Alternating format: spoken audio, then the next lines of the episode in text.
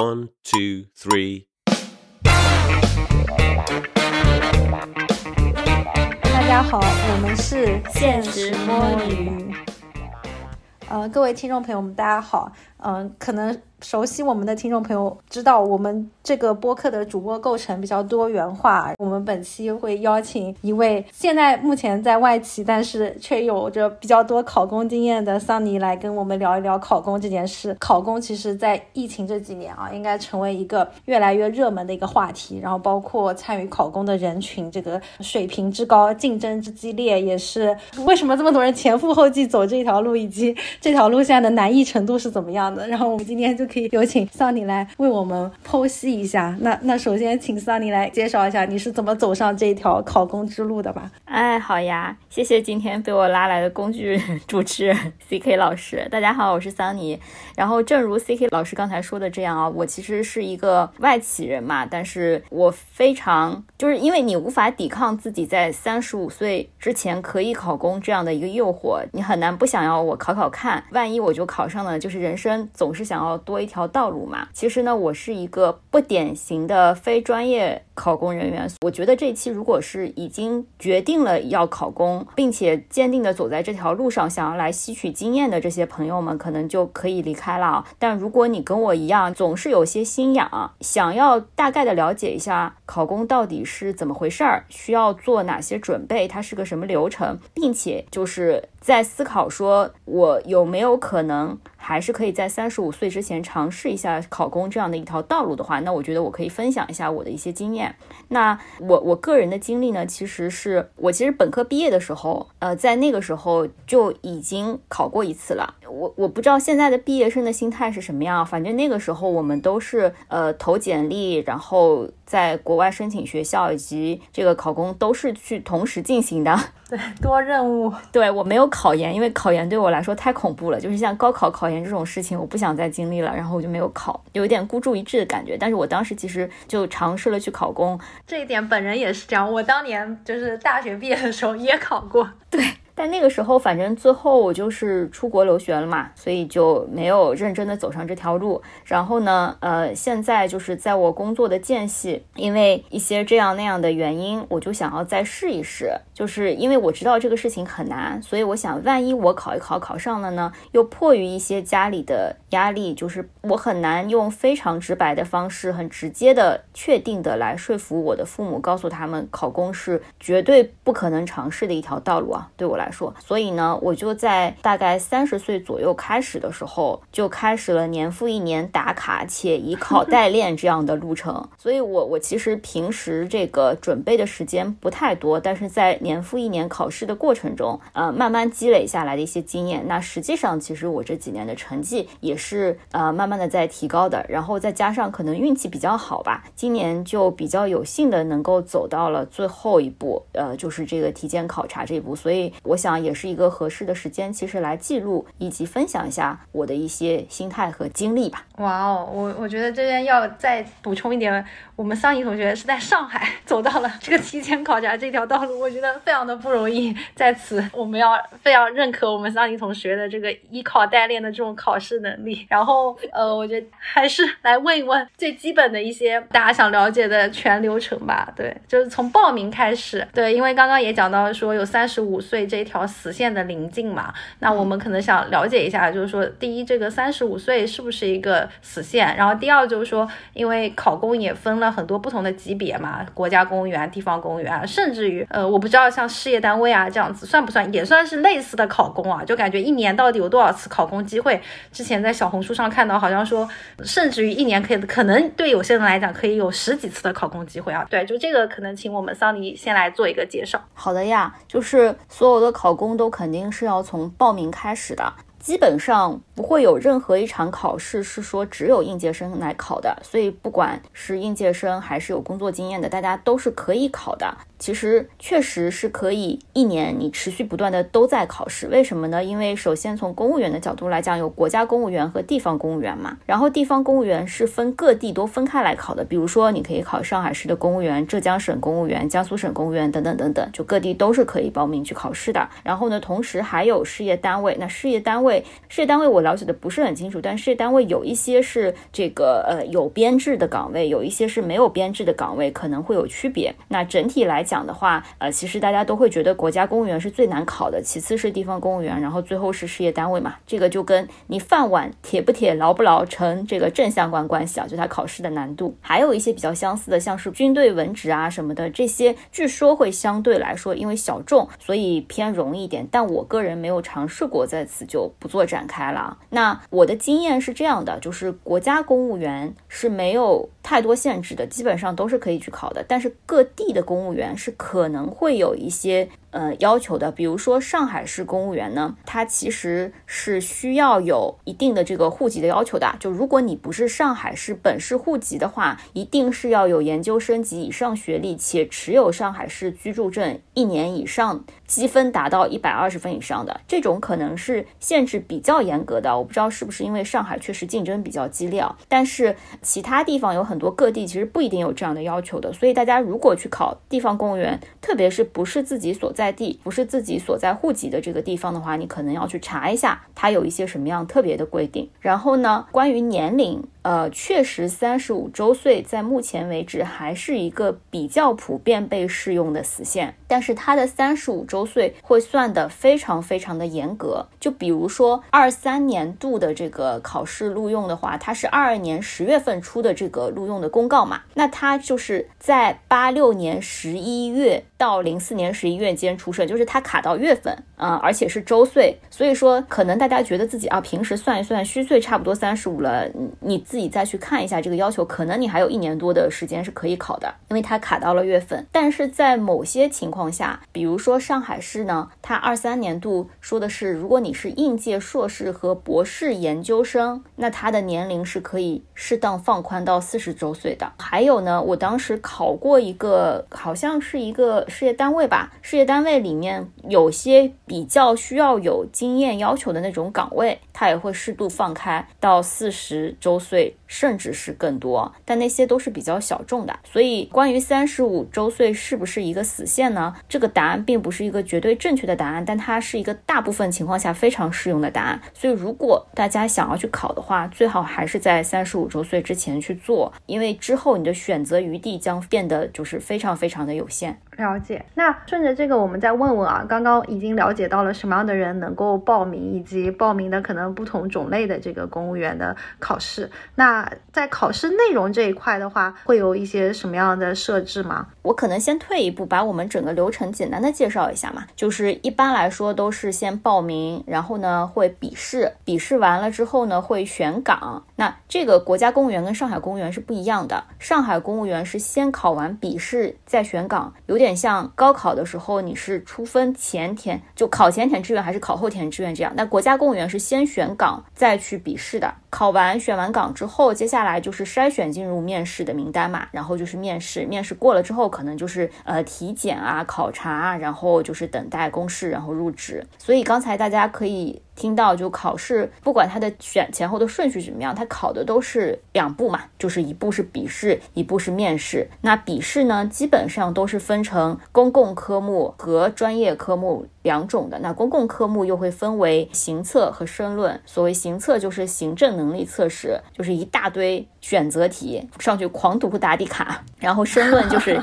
写大小作文，基本上是给你一些简单的条件阅读理解，然后你写两两三个小作文，然后再写一个大作文，就跟考语文那个样子的。然后专业科目是这样子，就是有些岗位它是有。需要考专业科目的，比如说财经类啊、法律类啊、计算机类等等等等，就是在你看岗位的时候，你就会知道你考的这个岗位需不需要要考专业科目。然后这里就会有一个小 trick 是这样子的，呃，你像上海它这种是先笔试再选岗的嘛？一般来说的话，就是你就先去放心大胆的考，考完之后你再选岗就完事儿了。那如果是国家公务员这种先选岗再笔试的话，你可能在选岗的时候你就会很小心，你选的。不同的岗，你考的这个试就是不一样的嘛。但是上海市公务员它还是会分大类的，就是说，如果你考的是那种通用型的，那么你后面就只能去选那个通用类的岗。然后比如说你你提前大概看了一下，说我想要选的几个岗都落在财经类，那你可能提前就去考财经这个赛道。那你考的试呢，其实还是公共科目，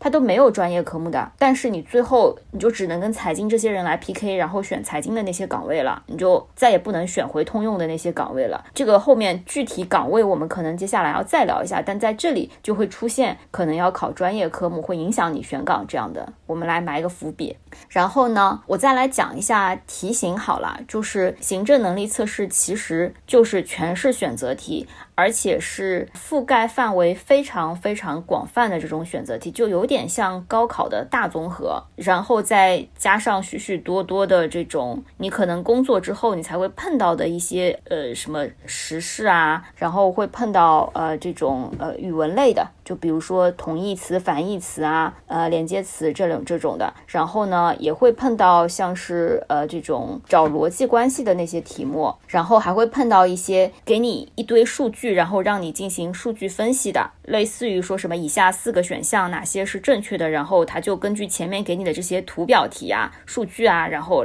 让让你来判断。我觉得它有点像是高考的大综合，同时它的题型，如果大家考过像 GRE、GMAT 啊这种的，它可能里面也会有一些逻辑题的存在，会有一些数学找规律的这种题目的存在。我想问一句，是都是单选题吗？还是单选、多选都有啊？都有。感觉多选题难度还是比较大的。对，但是我我我觉得这个考试我的经验是这样的，就是因为它的题过于广泛了。我甚至今年我去考的时候还考到了高中化学题，反正就是挺离谱的。哇哦！所以我感觉，除非你是真的努力刷题的人。否则的话，其实大家知识的覆盖面都不会那么广的。所以你与其在那里纠结，想要把每道题都做对，不如就是快速去做。因为我我是个人是属于做题比较快的那种人，我也基本上在第一次去考试的时候，可能就是发现根本来不及做。我后来还采访过一些其他考试的朋友，他们普遍其实都是反映第一次去考的时候，可能能做完一半的题就差不多了，因为他好像是一百二十分钟要做一百四十道题之类吧，就。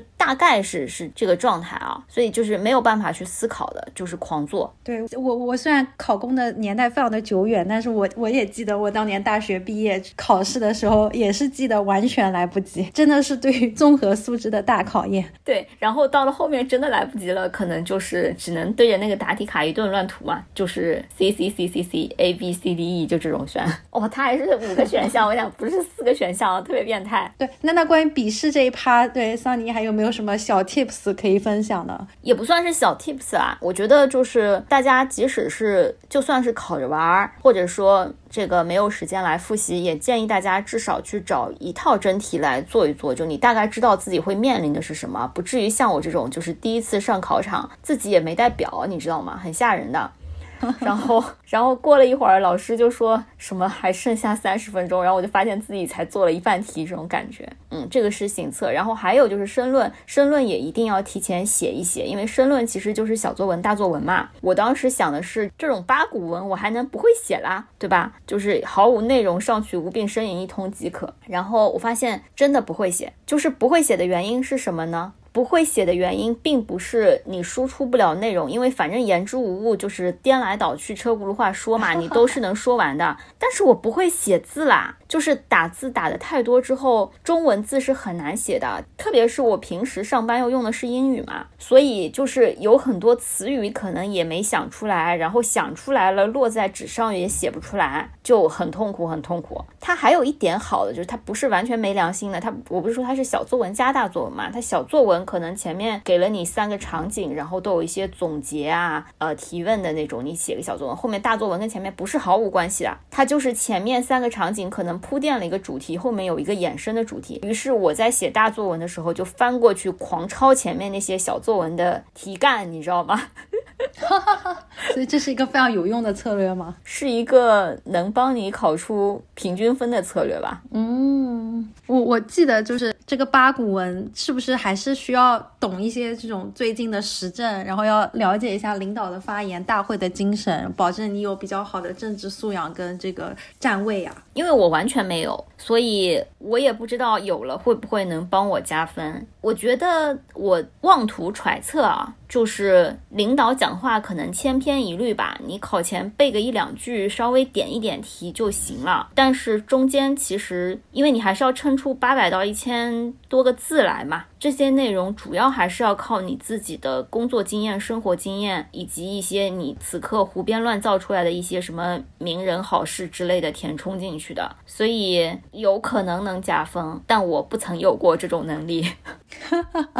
了解，那我们的桑尼也凭着他的这样子的一些综合素养，进入了面试环节嘛？哎呦，这个我我我还是再说一遍啊，就是是这样子的，我觉得笔试呢，就是是一个我认为依靠代练能够明显提升的东西。就因为我每年一定一定都比去年考得好，就虽然我每次去面对的时候，我还是觉得自己是差不多的状态的去的，就是在考场上的时候还是脑子一片空白，然后下次又没有准备又来了，但整体是会变好的。一个是你熟悉了这些题型，然后呢，另外一个就是可能。还是就把你的思维调整到跟他同频的那个状态吧，然后你就一顿乱蒙。我的经验是，笔试，当然我属于可能比较会考试，然后运选择题运气又比较好的人，就是能过笔试这件事情没有那么难。其实更难的是后面的选岗啊、面试啊之类。就是如果你能过笔试，可能你再考个及格分差不多就过了。但他帮你其实打的是后期的一些基础。就是我自己的感觉是，考公是一个笔试筛选出呃基本素养的一群人，然后接下来你就要所有人去争那个最上面的一点点机会。嗯，了解。那我们就来谈一下面试的这个环节吧。就面试环节，它到底设置的是怎么样的一些情景？以及考核的是什么样的一些能力呢？面试我跟你讲巨好玩，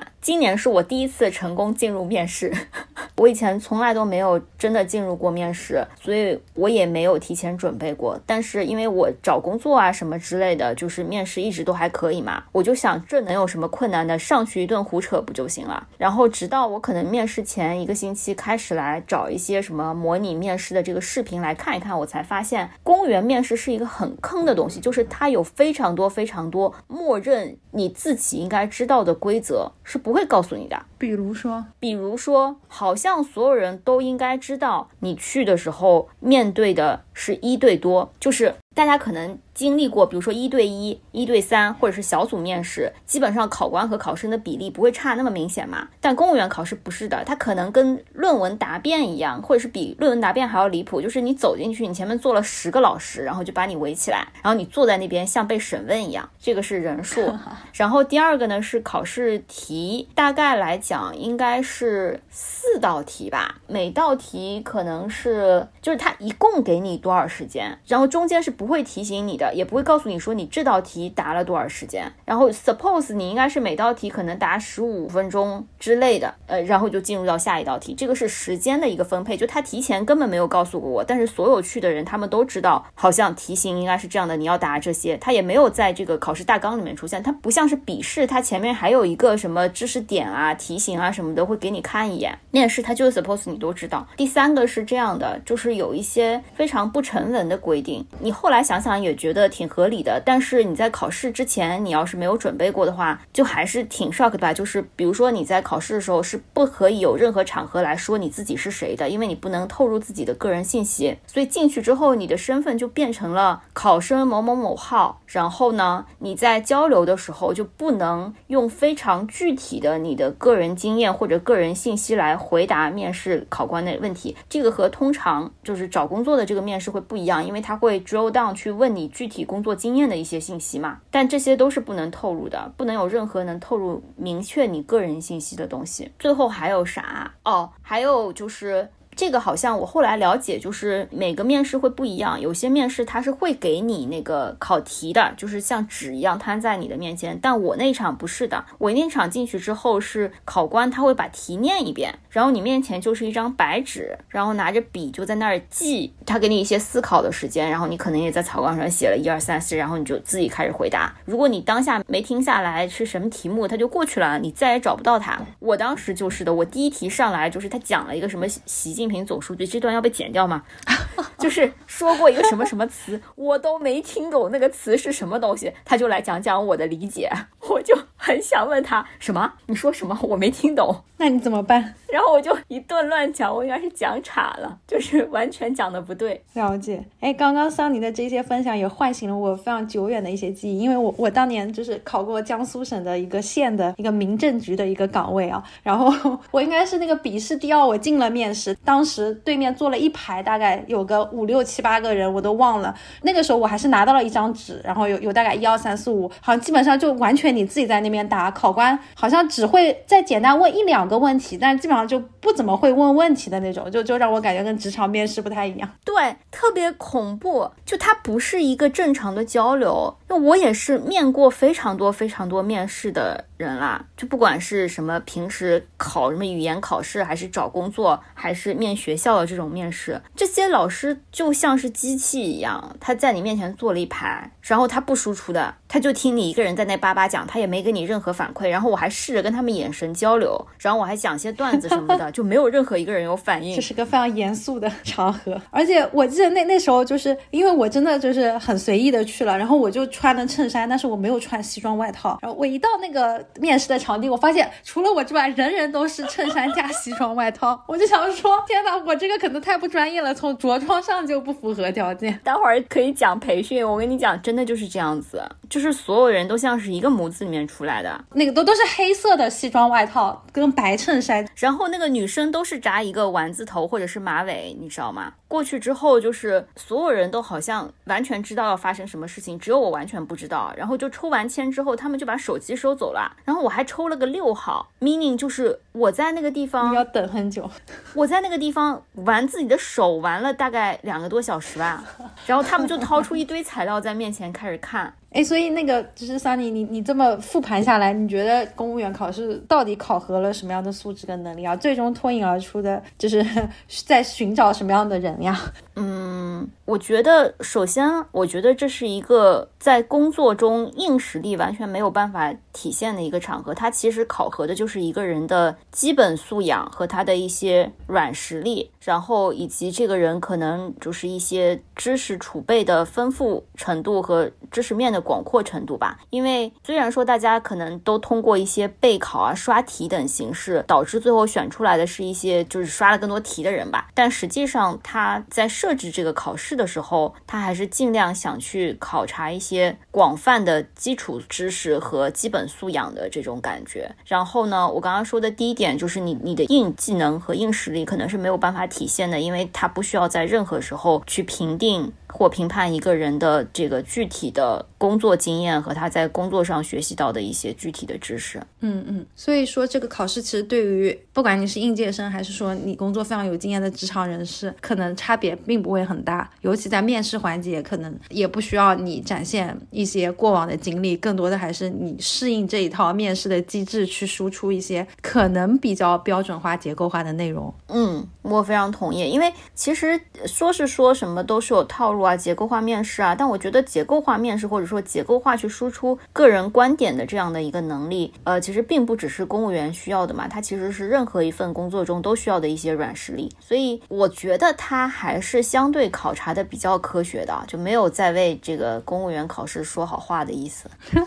了解了解，接下来对我们要不就聊聊这个岗位的选择吧。刚刚其实讲到了，就不同省份岗位选择不太一样嘛。据我所知，好像浙江省可能现在也还是要先选岗再考试这一块，还是想听听对桑尼每次都是怎么样去选岗的，然后怎么样来评估这个岗位，甚至于会不会在考完之后可能就能够判断这个岗位的一些竞争的激烈程度这样子。嗯，好的呀。呃，其实是这样的，任何一个。公务员考试的体系，它不管是让你先选岗再笔试，还是说先笔试再选岗，它都会设置一个你在选岗的时候，你可以同步看到有多少人报了这个岗位，然后有多少人通过审核这样的一个机制。所以这个还是相对比较科学，它是一个实时的数据。我觉得大家还是要回到自己的初衷上面来，就是你想的是我今年无论如何都要上岸，或者说我想要选一个我最能考上的岗位，还是说我就想选一个我想去的？我是后者，因为我本身对于公务员的诉求没有那么强烈。我想的就是，如果不是一个我个人特别喜欢的单位和岗位，我一定不会去的。那既然如此，我就直接去选我最喜欢的岗位，所以会导致我有时候会选到一些特别特别热门的岗位，什么几百个人在报那种，就是毫无面试机会，但是我还是选了。然后呢，其他有一些东西，其实是我在这么多年考试的过程中总结下来的一些东西，就是我一开始是不知道的。首先，每一个岗位其实它在报名之前都会出一个 Excel 表嘛，里面会列出来这个岗位报名的一些资质的要求，但这远不是这个单位它筛选你的一些标准。单位总是有一些这样那样的标准，它有可能是没写出来，有可能是没法写出来的。所以，呃，你觉得自己非常符合这个岗位，信誓旦旦的填上，但是被拒掉，就说你不符合的概率是很高的。我每年大量的岗位都是被拒掉，我一开始还非常的不爽，我会打电话去问，说我为什么不符合？我说你你条件上没有写你想要这样那样的人。但是当大家在面对公务员考试的时候，你其实是要知道自己面对的是一个什么样的。机构就是你跟他 argue 任何东西是没有意义的，他说是什么就是什么，他最终解释权就是在他这里。我恶意揣测那种只招一个人的岗位，嗯，因为一些其他的原因你进不了，就是你过不了选岗筛选这一关的可能性是比较大的。就是呃，我就不细说了，就是你选的话，大概去选一些标准没有写的那么具体，不只招一个人的岗位。就有的时候你会看到一个岗位，它的要求写的非常具体，然后你又觉得自己非常符合，就有一种老子真是天选之人的感觉。我跟你讲，这一定是错觉，它不是写给你的。然后呢，还有比较好的呢，其实是大多数公务员考试，它都是给你一段时间，就是你尽早去报，你报了之后，它就会 reject 你，然后你就去报另一个。这个这个时间还是会有的，就一般来说，他们还是有点良心，就不符合就尽早把你踢掉，然后你就不要去跟他纠结了，你就直接去潇洒的报下一个就行了。最后是这样的，就是关于这个单位会怎么样，或者说你你这个岗位的待遇会怎么样这件事情，考公呢和去找一个公司的工作不一样的一点是你没有任何机会去跟他谈你的待遇会是什么，你的工作内容会是什么，这些东西都是当你签了进去之后，你劈头。概念，你收到什么就是什么的。所以，如果有任何想要做尽调工作的，你只能自己提前去找人去问，或者去一些不靠谱的，like 我在小红书上搜索里面的人来分享他们的一些经验。小红书很靠谱，好吗？我们此处也没有搜小红书的广告。对，虽然我们多次提及它。对，然后又又不像是什么平常你互联网公司什么还在陌陌上面看看，这也不会有公务员在陌陌上分享自己的工作。但反正就是 又是一个特别需要提前。做尽调的事儿，但是蛮难做的。然后我唯一看到过有人给过的一些经验是这样，就是因为每个这种事业单位啊，然后是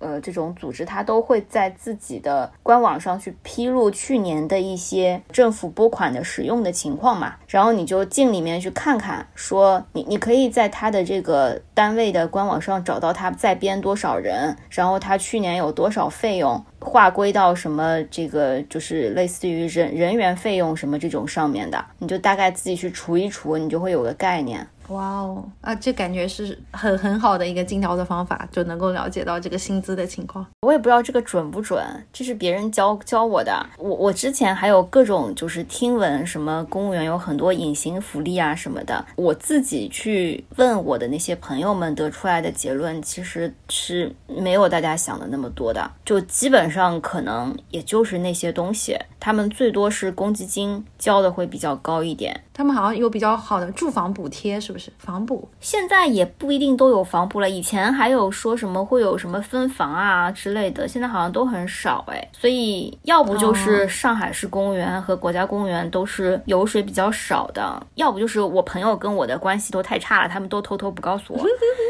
但我问到的情况确实是，就是饿不死，但是绝不会是一份很吸引人的心境吧？嗯嗯，了解了解。好的，那刚刚就是。我们也对这些岗位如何做一个选择，不包括如何做一个背调，进行了一些分享。如果听到这里，我们的听众朋友们还是希望啊，还是有打算好好准备一下这个公务员的考试的话，桑尼又有什么样的一些建议呢？比方说关于一些培训班呀，关于一些相关的其他要准备的一些事情。我觉得就是因为我刚才说了，我个人是没有过。没有参加过培训，没有好好准备的，所以我没有办法去做一个客观的分析，说这个培训机构到底有多大的价值，他们给出来的东西有多么有效，对吧？但是我有一点要分享的，就是我在面试的时候，其实我拿到了一个奇高无比的分数。我自己判断下来，我之所以能拿到一个奇高无比的分数，一定就是因为我面试的回答是不落于套路的。就是因为现在培训机构太普遍了，然后大家又竞争都很白热化，大家都很卷嘛。就是我那场面试，刚才就说到，每一个进来的人，其实他们都是精心准备的，每一根头发丝都是提前安排好，每个人都拿着一沓材料，就是这些人。看起来也不是应试机器，其实他们连那些该注意到的小技巧都注意到了。类似于培训机构可能会告诉你说，不要都穿黑西装。真的，那一场每一个女生她们穿的西装都不是那种纯黑的职业套装，都是有一些，比如说是什么深蓝色的啊啊这种之类的。但是可能最后最后你没有办法跳出那个套路，嗯，还是很容易让考官一眼就看出来你是经过培训机构的，因为公务员考试说到最后都是去。争那个一个两个的位置嘛，你把自己的成绩从六十分拉到八十分是没有意义的，你一定是最后去争那个九十分以上，我比你多一分，我比你多两分这样的一个情况。所以我的经验是，培训机构我自己这个粗浅就是我胡乱的判断了一下，培训机构能快速的帮你从零到六十，然后六十到八十，但它很难能帮你拉到九十分以上。但是没有培训机构，你自己去网上买些什么五块钱的这种网盘。资料你就随便去闲鱼上面找一找，甚至你现在打开财组里面都有人分享考公资料，那种够你看了。能帮你简单的从零到六十分，所以，我我觉得就是你你花这个几千块、几万块的钱，甚至那种一对一的那种班很贵的，把自己从六十拉到八十，没有任何意义。这个是我自己的一个建议。如果说你一定一定想报培训机构的话，呃，我知道现在有些培训机构它其实是有类似于对赌协议的，就是如果你没考上，他会退你多少钱。然后还有一些呢，其实是那种。像是一节一节买课的，就他也去开发那种 app，然后你可能看一节给多少钱这种之类的，就是不要花那种大钱去买那个一次性付掉，然后没有办法退款的那种。我觉得这个投资可能不一定会值回来。嗯嗯，那除了培训机构是一个可能的这个投资之外，就考公过程中还有什么是必须要花费的吗？哦，就是报名费，我每年都会让我爸妈帮我付这个报名费，因为。虽然它没有几块钱，它好像是比如说什么五十一百之类的吧，但是还是很便宜的。我我每次就是这是我无用的坚持，就我一定要让他们意识到，就这个是他们想让我考，而不是我自己想考的。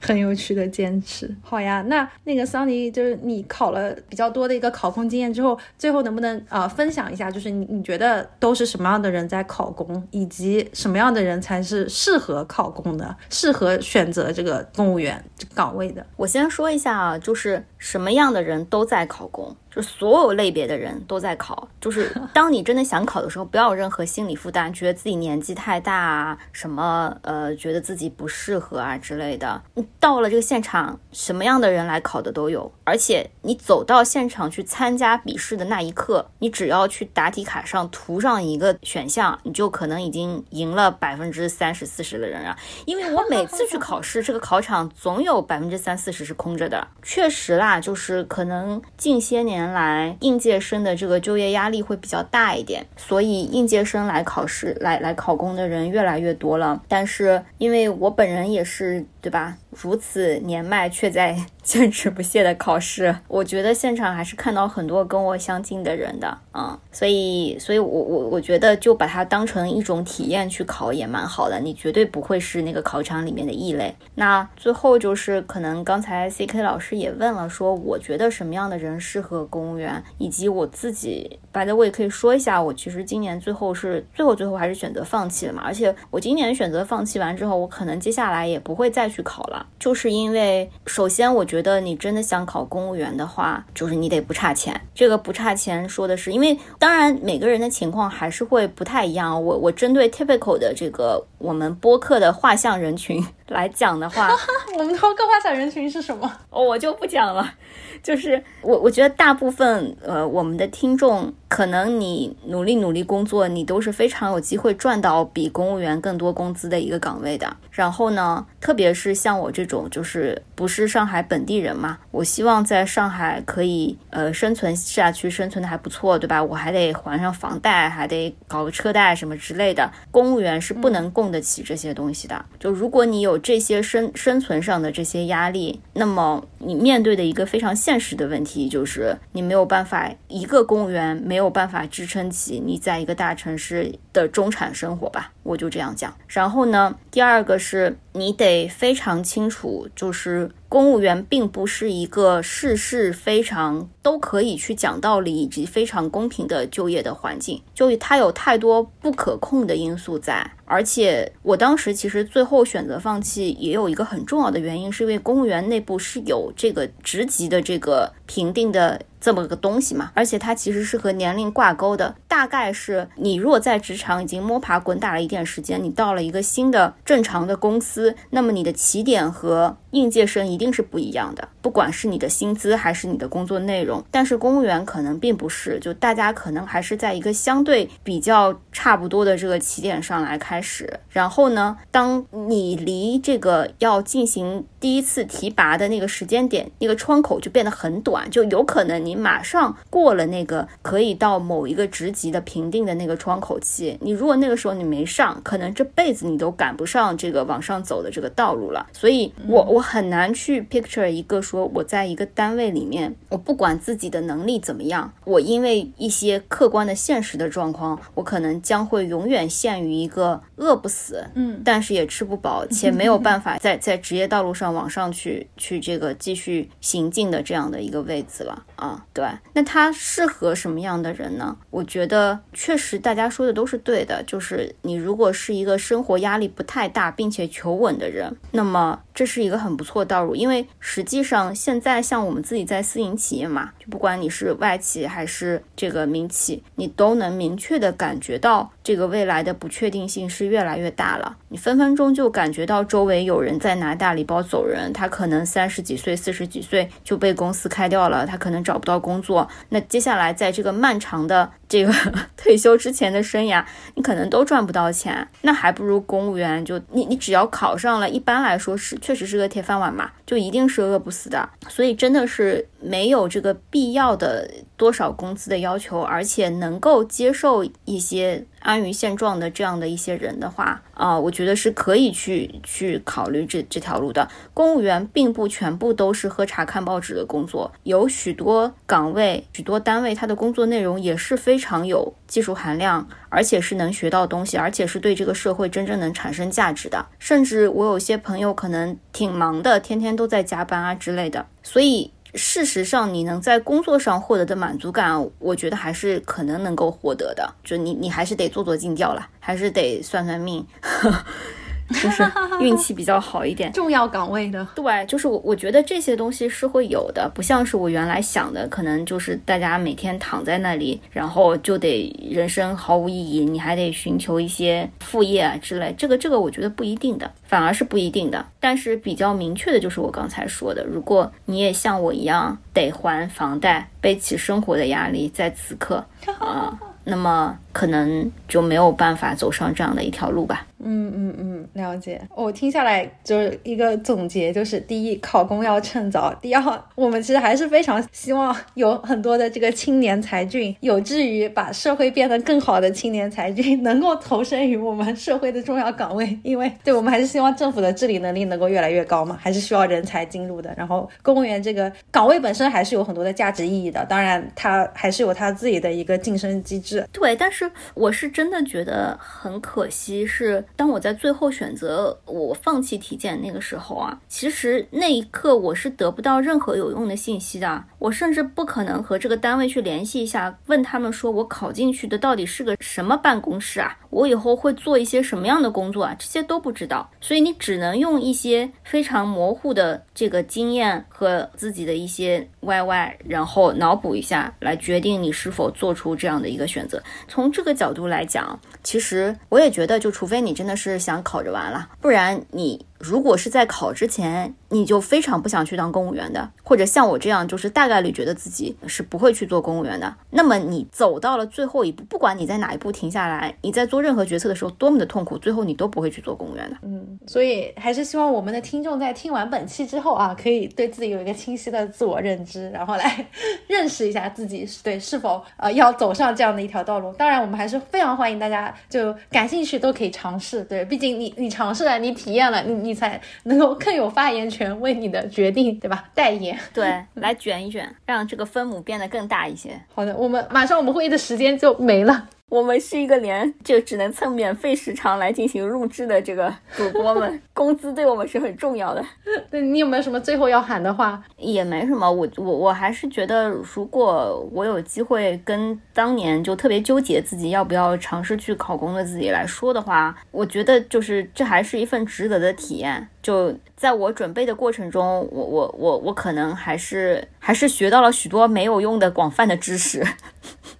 以及体会了一些很神奇的面试经验，学到了一些很奇怪的与人沟通的技巧。如果大家觉得这是一个，就像我刚才最后说的嘛，就如果你在选择的时候之前，你你你就觉得它是一个非常痛苦的事情，那么我相信你最终还是会放弃这条路的。就不要太为难自己，不要因为大家都在告诉你，父母都在告诉你，这个社会都在告诉你，呃，这这这是一个殊途同归，大家都想要走上的路，你就你就盲目的跟着大家一起。走上吧。嗯，好的，那就希望本期能够给大家提供一点点的这个关于考公的信息量，然后还是希望大家能够结合自己的实际情况，呃，跟随自己内心的声音，做出最终的判断。对，最好不要十年之后这期节目打我脸。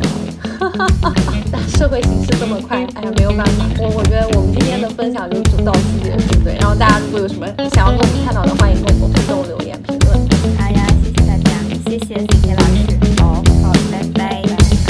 段时间我过得有点不堪，刚结束了持续的加班，昨天晚上喝酒到太晚，闹钟响了一万次才敢爬起来，浑浑噩噩发呆的早餐。挤上了车班，地铁就在八点半，忙碌的人群你追我赶，上耳机什么都不管，一个疯狂的念头让我不想继续。充实而又庸碌的循环。早了一秒打卡坐进格子前，承担了前台新买的耳环，收到三张工作单之前，还有一点气定神闲。面对吧，面对无穷无尽的麻烦。